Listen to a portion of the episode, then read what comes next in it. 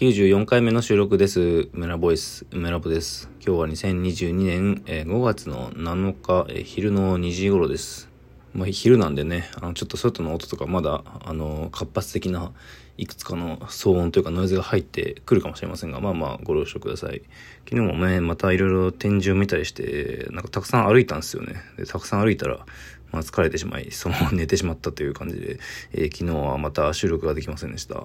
まあね、あの、収録できなかった日は逆に、あの、昼に、まあね、してって感じで、ちょっとこう、バランスを見ていきたいと思います。で、ありがありがたいことですね、お便りで質問をいただいておりまして、えー、ありがとうございます。えー、木ゆまさんですかね。はい、えー、質問読ませていただきます。いつも楽しく聞かせていただいています。日本アート界では知らない人のいない梅ラボさんですが、そうでしょうか？作品の海外展開についてどのような意見をお持ちなのか伺いたいです。特に海外のキュレーターや美術館とのやり取りがあるのか興味があります。日本のキャラコンテンツやインターネット文化は世界に誇るものであり、梅ラボさんはその表現におけるリーディングパーソンだと思うので、今後海外でのご活躍にも期待しております。とのことです。ありがとうございます。かなりね、高い評価をいただいてるんですか？キーギモさん、いつも聞いていただいているのかな？わからないんですけど、えー、質問ありがとうございます。まあ、かなりね、あの、ちゃんとしたテキストでこう質問をいただいたんですけど、まあ、海外展開、まあもちろん非常に重要だと思ってまして、まあ、考えてるんですが、まあ、とはいえ、自分が主体になってそれができているかというと、まあ、まだまだだと思っています。まあ、英語そんなに喋れないですしね。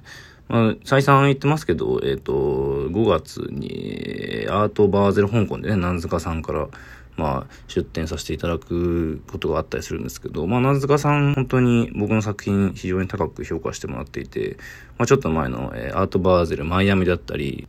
あと、えー、2019年に、ジェフリー・ダイチさんというね、まあ、非常に有名な、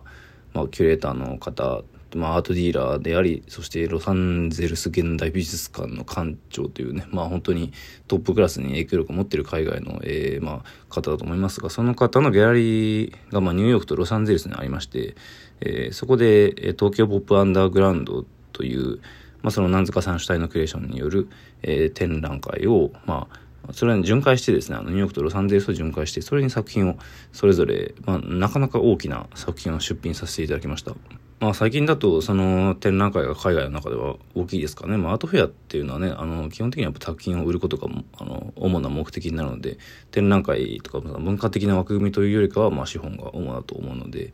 で、まあ、海外の展開ですね、その、まあ、南塚さんが評価してくれてたりとか、まあ、あと、相当昔だと、海外劇のね、村上丹の主体で、カウスランジが海外というか、まあ、台湾で展示させてもらったりだとか、まあ、あと、ニューヨークでね、あの、チェルシーの通りで実は個展をさせてもらったりだとか、いろいろ、まあ、あげれば、まあ、それなりにキリがないぐらいには、海外でやらせてもらってるんですけど、まあ、いわゆる、こう、継続的な展開っていうのはあんまりやってていなくですね、まあその南塚さんが、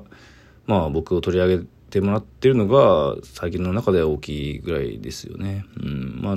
やはり梅沢和樹というのを、まあ本当にありがたいことに南塚さん評価してもらっていて、で、まあ日本アート界では知らない人のいないと、キーマさんが言ってくれてますが、さすがにそこまでではないと思いますけどね。全然知らない人いっぱいいますし、あの、なんかマイナー界でのメジャーぐらいのね、感じだと、なんか自己認識では、あの、感じておりますので、まあ、もっともっと活動の機会を増やしたいなとは思っているんですが、まあ、日本でね、そんな感じだから、海外ではまだまだだと思うんですね、本当に。ほとんど知名度ゼロに近いんじゃないかしら。まあ、だから海外展開っていうのは、その僕が直接的に、あの、海外のキュレーターの方とか、美術館の方と、まあ、やり取りしてるわけではなくて、あの、ギャラリストの方とか、キュレーターの方とかと間接的にやり取りをしてるのが、まあ、基本的にはずっとそうなんですよね。で、まあ理想、理想を言うならば、やはり自分が、まあ資本や影響力をちゃんとこう、どんどん持ってですね、えー、自分が自ら、えー、積極的に海外のそういった方々と交流を持ちつつ、まあ展開をしていけたら一番いいとは思うんですが、まあまだまだ、あの、そういった力はないので、まあ蓄えてると言ったらあれですけどね、地道に進めてるっていう感じですよね。まあそれこそ昔の村上さんみたいにね、もういきなりニューヨークに行って、木の実見のまま、あの、ゼロからやって、そこからのし上がっていくみたいな。で、まあその黄色人種としての日本人というね、アイデンティティをもう逆手にとって使ってみたいな。まあそういうことも、まあというかあらゆるアーティストは、そして日本人ならばね、あの、村上さんみたいなことを自分もやるべきなんじゃないかみたいなことを考えたことが、まあ一瞬でも、ひと時でもあるんじゃないかと思いますが、まあ、そういった前例があるからこそ、じゃあ自分はどうしたらいいんだろうっていうことをね、考えますよね。で、なおかつ、やはり今、まあね、戦争、まあ戦争というのは常に起きているものですけど、まあウクライナとロシアというね、国が今戦争中であるということは、まあ今後のアートにおける海外展開のことにも強く深く、まあ作品のコンセプトレベルで関わってくることなんでしょうね、きっと。まあいろんなところで言われているところではありますが、今アジアがまあ結構力を持ちつつあるというのがね、まあ、あの方々で、まあ、聞いておりまして、まあ実感、実感レベルでも、まあ海外のコレクターといえば昔は、えー、白人の方々、まあ欧米の人たちですね、というのが多かったんですが、まあ最近はやはり中国、そして韓国、まあ香港だとかね、あのインドとかインドネシアとか、なんかそういったところの力をまあ感じることがまあ増えつつありますね。まあとは言っても、やっぱり、まあ、ニューヨークやらを筆頭とした欧米の力っていうのは全然衰えているものではなく、あの、まあなんか、まあ、前世紀と言ったらよくわかんないですけど、そういった、そういったところを過ぎつつも、まあ、依然、やはり存在としては大きいというのが、まあ、海外市場の中での、まあ、欧米を中心としたアートマーケットということなんだと思います。まあ、海外で作品をやはり展示しなきゃ、売っていかなきゃという意識は、やはりその、まあ、欧米市場主義っていうまあ前提があった上でっていうことなんだと思うんですよね。で、まあそれがなぜずっと意識としてまあ我々の中にあり続けるかというと、まあ本当にシンプルな話で、めちゃくちゃその存在がでかいからなんですよね。もうそれが前提としてやっぱりいろんな人が動いてるし、まあいろんな作品が作られてるし、まあお金も回っているんですよね。で、それゆえの、まあ、本当に無意識の差別っていうのが、まあ、もう悪気ゼロでやっぱありますし、まあその中で日本人っていうのは非常に小さい扱いというか、まあ本当な、亡き者として、あ、そういえばおったな、みたいな、それぐらいの扱いを受けているというのは、まあ、本当にあって、まあその現実をね、あの、踏まえた上での村上隆さんの、まあスーパーフラットなと思うんですけど、なんかその次のね、あの、まあ日本人の作品の、なんかあり方として、まあ、考えなきゃいけないのかもしれないんですけど、ただでも別に日本人っていうことにそこまでこだわり続けなきゃくてもいいのかなととかも思いつつ、まあそのキャラクター文化にね、こうここまでこう、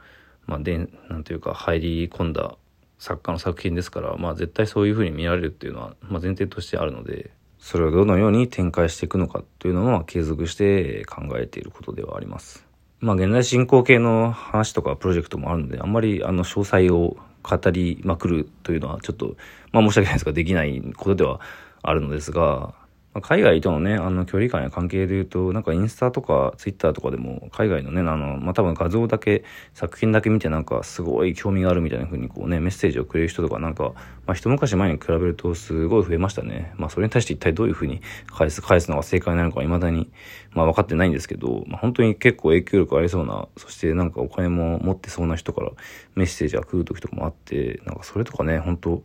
まあ、なんだろう、もう、ぜひぜひみたいな感じで売り込んでいけばいいのか、どうしたらいいのか、まあ、明確な答えはちょっと出ていないんですよね。まあ、その真意とかね、あの、本当にそれが安全なお誘いなのかもわかりませんし、まあ、そういった意味でもやはり自分の力でやっていけたら一番いいんですけどね。まあ、しかしまたそれを、まあ、準備してるんだ、みたいな、こう、ちょっと歯切れのね、悪い言い方みたいになっちゃいますけど、海外、まあ、海外ね、その初めて行った時の話をしますと、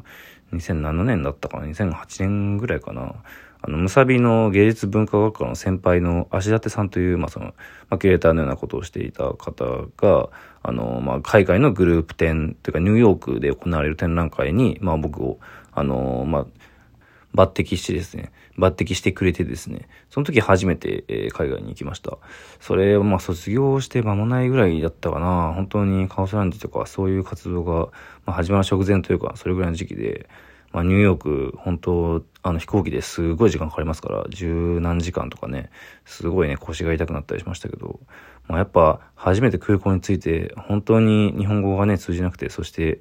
まあそして発音がめちゃくちゃ聞き取りづらい、全く意思疎通が難しいという中で、まあなんとか、あのー、まあ下手くそなね、英語で話しかけて、そしてどこにいるのか、その待ち合わせをね、していたんですけど、それがわかんなくて、まあそしてインターネットが通じない。なんかね、電話もうまくいかなくて、本当に、あの、なんかここで俺は死ぬのかみたいな 孤独を味わいましたけど、まあでもその、まあ結果的にね、まあ偶然というかちゃんと会えたんですけど、そこでまあアテンドしてもらっていたからなんとかなりましたけど、一人でもしね、行くなんて機会がありましたら、あったら、